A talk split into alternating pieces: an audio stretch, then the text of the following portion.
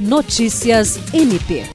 O Ministério Público do Estado do Acre reuniu na sexta-feira, 16 de dezembro, e na segunda-feira, 19, diretores e superintendentes para a reunião de avaliação e planejamento que foi conduzida pelo secretário-geral do MPAC, promotor de justiça Glaucio Chiro.